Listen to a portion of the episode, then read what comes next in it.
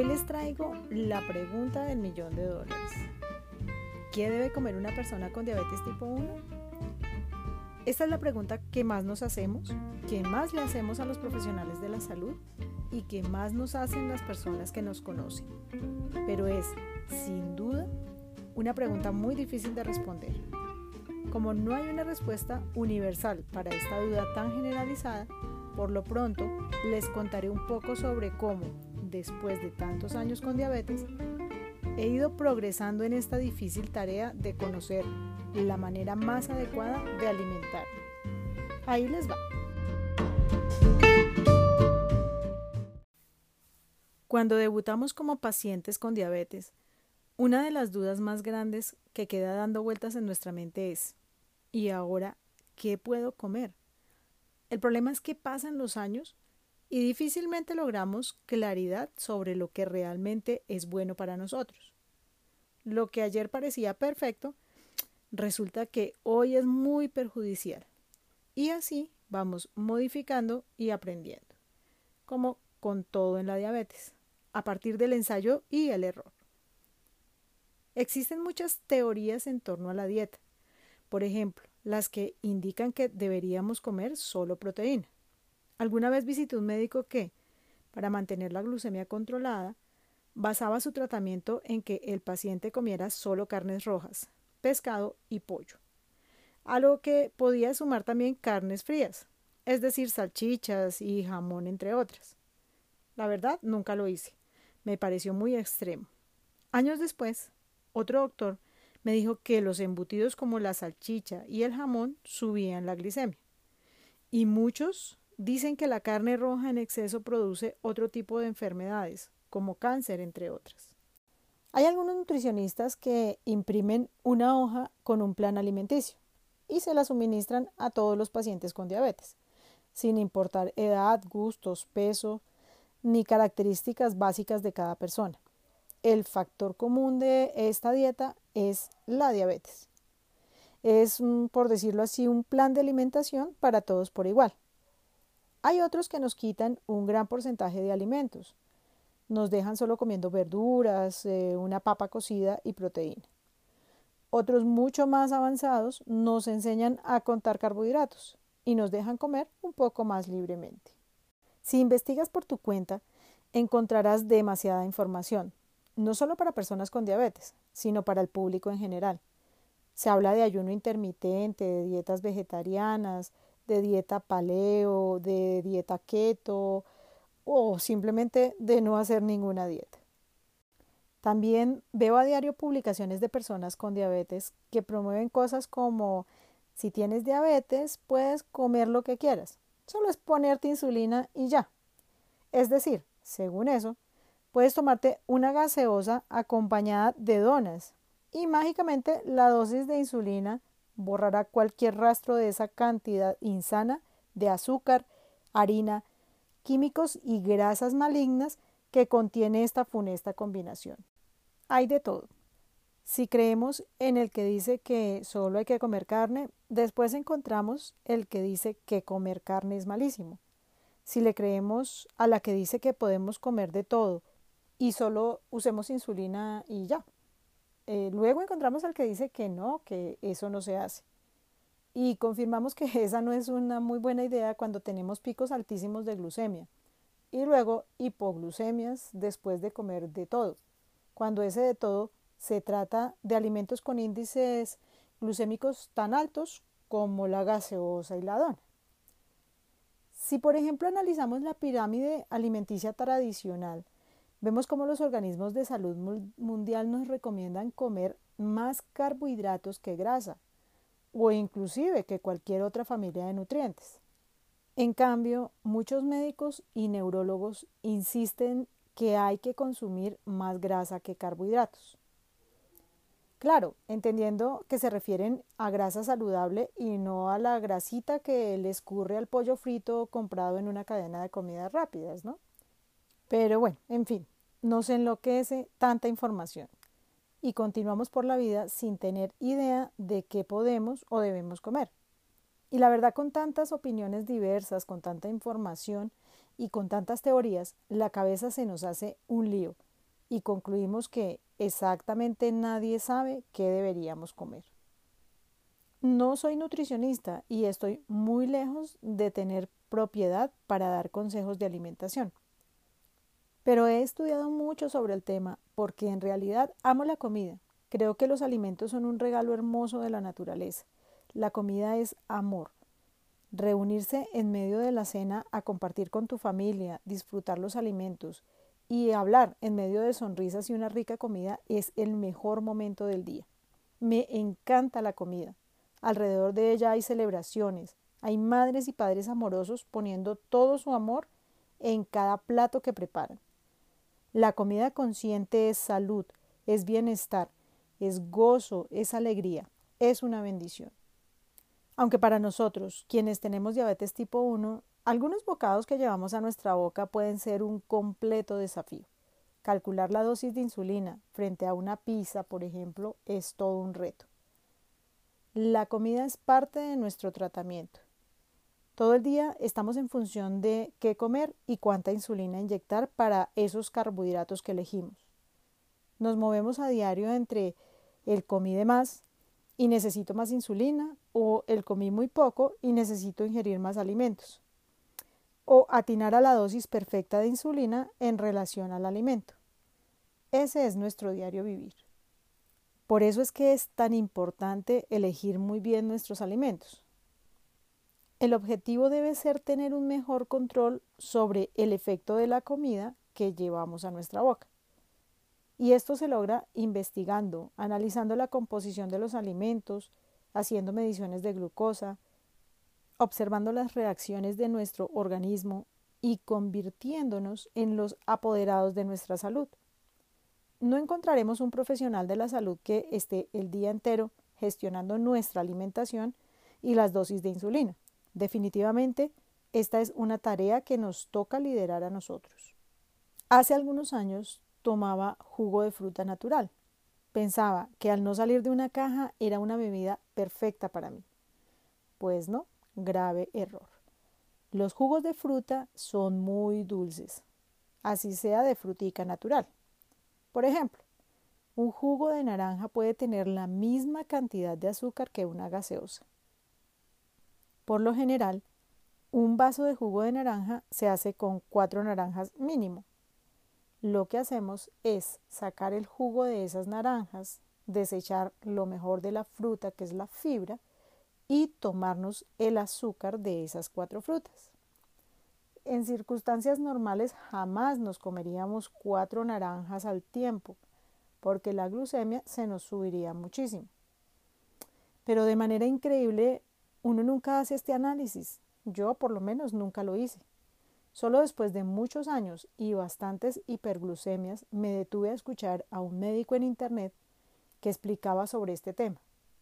Ahí te das cuenta que estuviste pasando por alto algo tan lógico que no alcanzas a comprender por qué no lo habías pensado. ¿Cuántas hiperglucemias me hubiese ahorrado? Otro grave error que cometí durante mucho tiempo fue tomar leche deslactosada. No digiero la leche normal, así que la nutricionista me recomendó la leche sin lactosa. Esta leche es mucho más dulce que la leche normal y me subía muchísimo la glicemia solo que jamás sospeché que ese aumento de glicemia después del desayuno fuera a causa de la leche. La mayoría de los mortales no sabemos que el principal hidrato de carbono de la leche es la lactosa y que a la leche deslactosada además se le añade algo que se llama lactasa para que transforme el azúcar en sus unidades más sencillas, es decir, en glucosa y galactosa. Y así pueda ser absorbida fácilmente por el organismo. No sé si lo expliqué bien, investiguenlo mejor, pero el caso es que la leche deslactosada tiene más glucosa que la leche normal. Sí, como lo oyen, las dos tienen glucosa. Y hace unos años ni se me hubiera ocurrido que la leche tuviera azúcar. Pero bueno, renunciando al jugo, consumiendo una porción normal de fruta, y dejando la leche del todo, mis glucemias mejoraron increíblemente después del desayuno. Considerando que manejaba picos de glucemia hasta de 300 miligramos después de desayunar. Parece muy lógico ahora, yo sé que ustedes lo están pensando, pero en ese momento no lo era.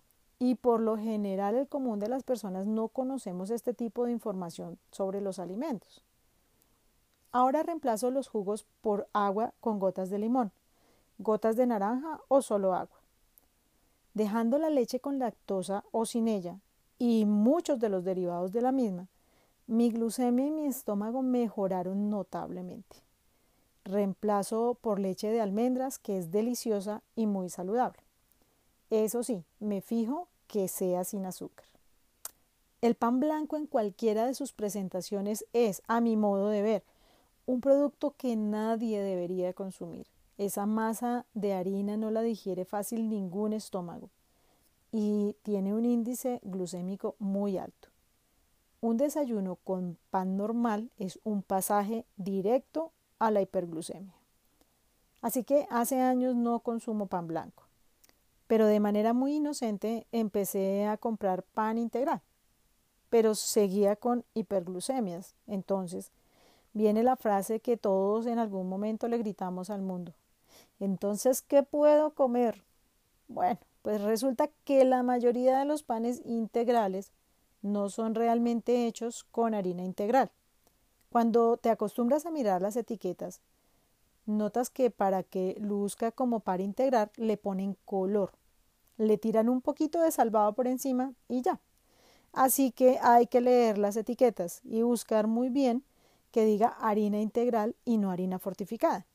A veces yo hago mi propio pan con harina de arroz integral, harina de avena o harina de almendras pero la verdad ya no caigo ante esos hermosos panes de color café que se ven súper saludables y además son carísimos, porque la mayoría son panes como cualquier otro.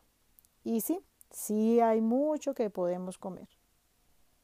¿Qué desayunas? Me preguntan algunos con tristeza. Si no tomas leche, ni jugos, ni pan, entonces ¿qué comes? Les cuento. Mi desayuno siempre y desde que tengo uso de razón lleva huevo. Para mí es el mejor alimento que pueda existir. Consumo frutas como arándanos, fresas, uchuvas, melón, papaya, naranja, lo que haya, pero en una porción normal. Ni tan grande ni tampoco medidita con regla. Pan verdaderamente integral. Hay unas tostaditas de arroz integral que son deliciosas o cualquier otra cosa saludable y rica que encuentre por ahí. Cuando tengo deseos de comer algo parecido al pan, siempre encuentro una alternativa.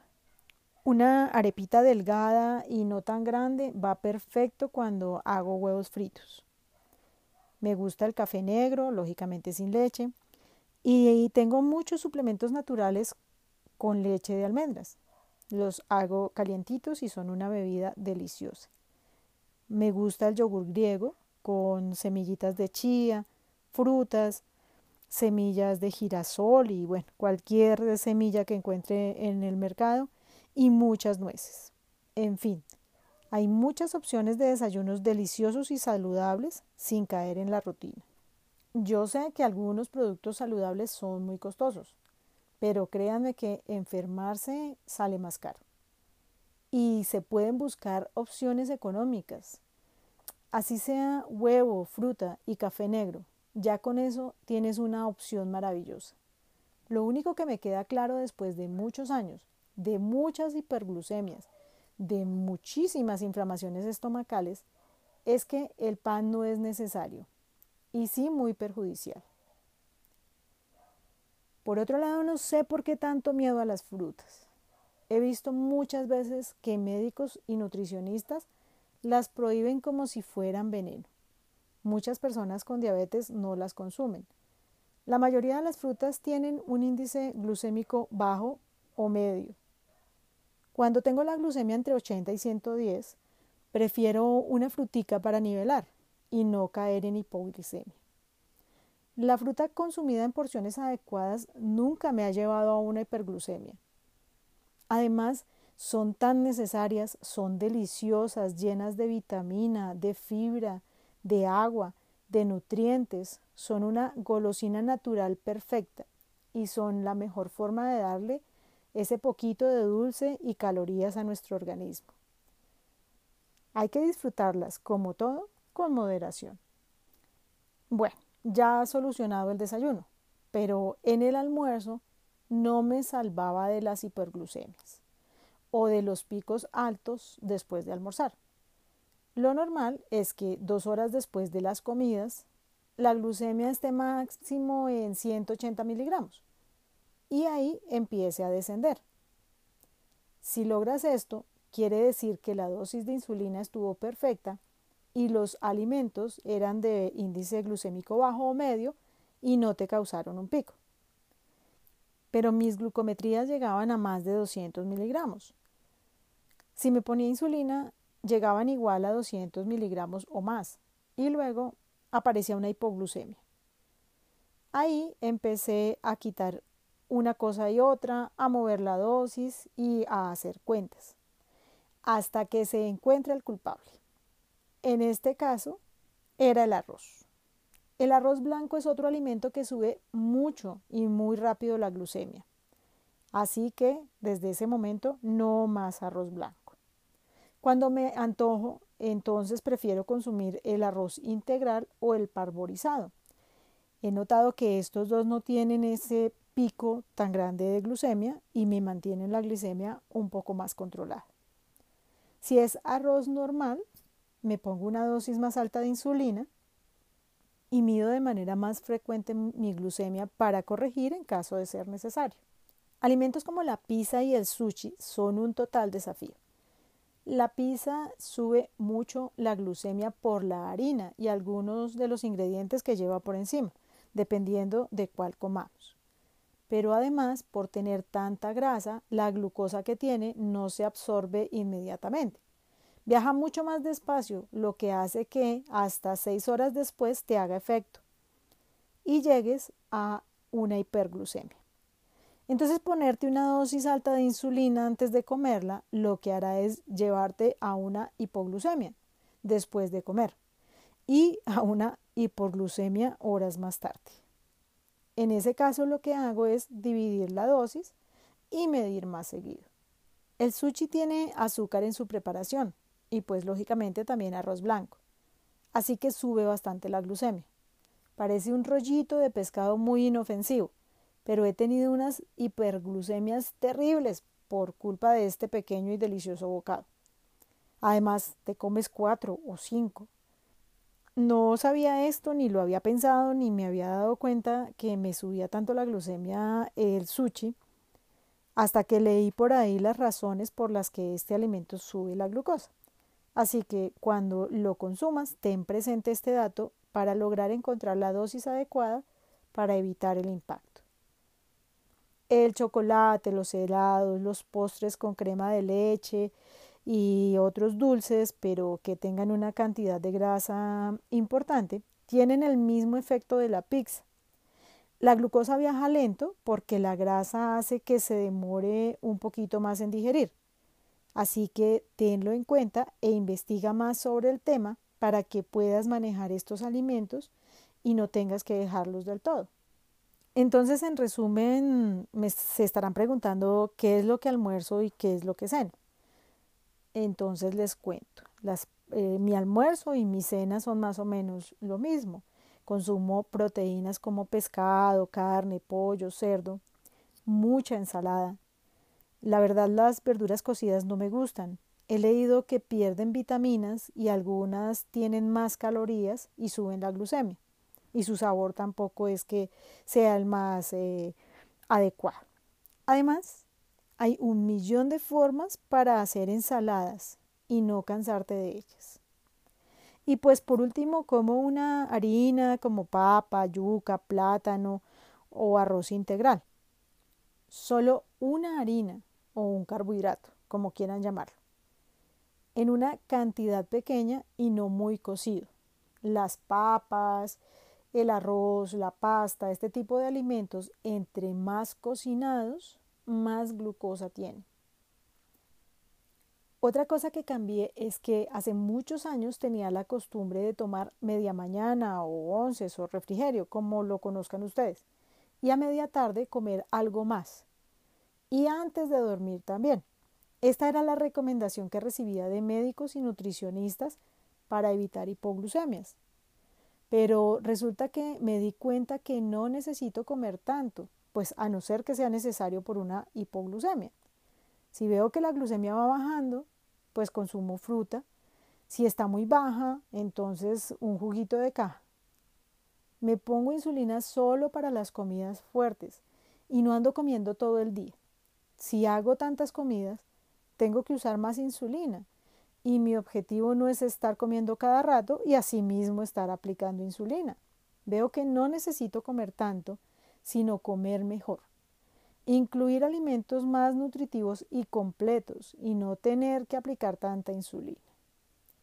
Esto reemplaza la necesidad de estar picando y consumiendo galletas o carbohidratos llenos de harina y gluten, que por demás soy intolerante.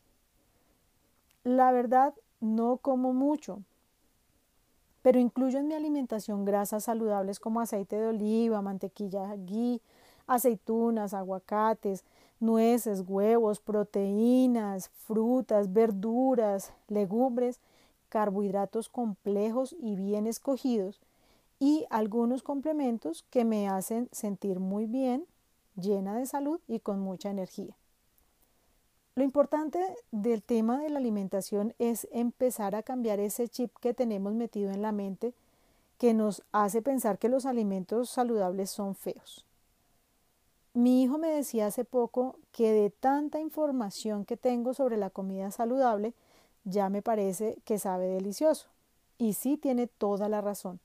Entre más me informo sobre los beneficios de los alimentos que estoy consumiendo, más me gustan.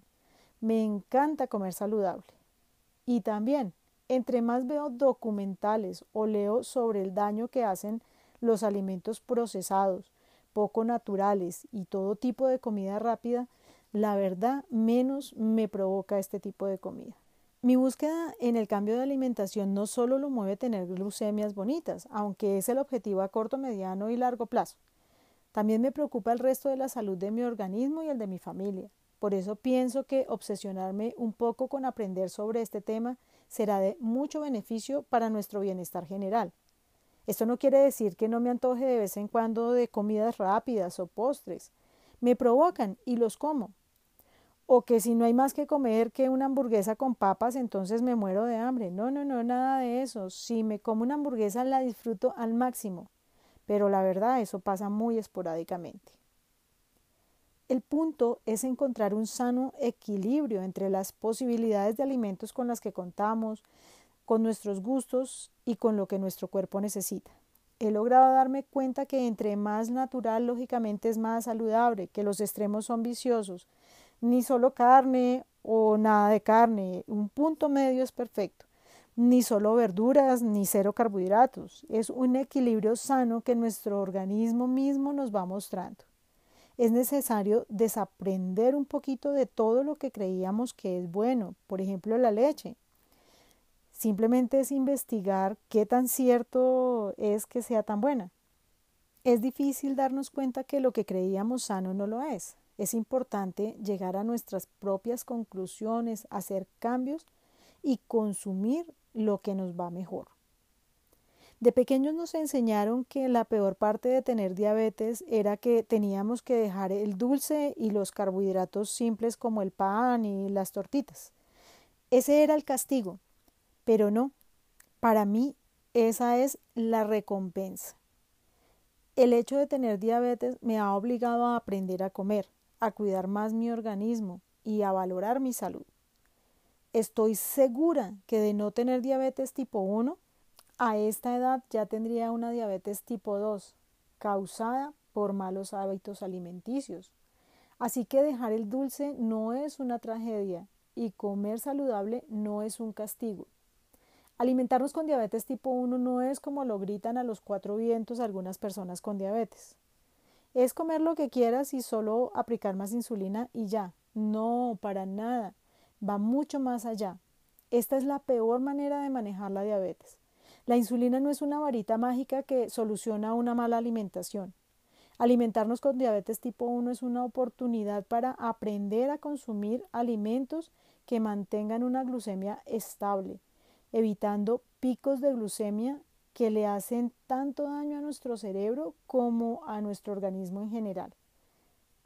Alimentarnos bien no solo es tarea de las personas con diabetes tipo 1 o con alguna otra enfermedad, es para todas las personas. Evitar los picos de glucemia no solo es de beneficio para nosotros, que las personas con diabetes nos demos cuenta de estos valores porque tenemos sensores o glucómetros, no quiere decir que quien no tiene diabetes no tenga estos picos peligrosos de glucemia cuando consume mucho azúcar. Bueno, en fin, son muchas ideas las que dejo en este episodio. Es un tema muy complejo que necesita muchas horas de exposición. Pero como ideas principales espero dejarles rondando en su mente que la comida es salud o enfermedad. Depende de lo que cada uno elegimos. Que la responsabilidad del control de nuestra salud es de cada uno. Somos los apoderados y responsables de elegir los alimentos y la dosis de insulina adecuados para evitar picos y descontrol en nuestra diabetes. Que los extremos son muy peligrosos. Que para elegir los mejores alimentos debemos investigar, analizar las reacciones de nuestro cuerpo y hacer los cambios necesarios. Que es necesario desaprender, quitarnos de la mente tantas herencias que nos ha dejado la familia, como por ejemplo el pan. Llevamos años enteros comiendo pan es parte de nuestra idiosincrasia, es pieza clave de la canasta familiar. Pero si hay que dejarlo, hay que dejarlo. A veces nos parece increíble que dejemos de comer lo que hace parte de nuestra historia. Es un cambio que tiene que ver con quienes somos. Pero definitivamente si no logramos modificar este tipo de arraigos en nuestra mente, nuestro organismo no podrá mantenerse sano y las enfermedades silenciosas irán llegando lentamente y harán de nuestra etapa adulta una etapa triste, enferma y llena de arrepentimientos. ¿Por qué no me cuidé? ¿Por qué no dejé el pan a tiempo? ¿Por qué no investigué más? El por qué, ya para qué. Bueno, en fin, este tema me apasiona, pero creo que no los voy a cansar más. Espero que de verdad mi intención de provocarlos a cambiar malos hábitos alimenticios se cumpla. Y por ahora los dejo desde el caos organizado de mi dulce vida con diabetes. Búsquenme en Instagram como Diabetes en Positivo y háganme saber si les gusta mi contenido y qué otros temas quisieran que aborde. Un abrazo y nos escuchamos después. Chao, chao.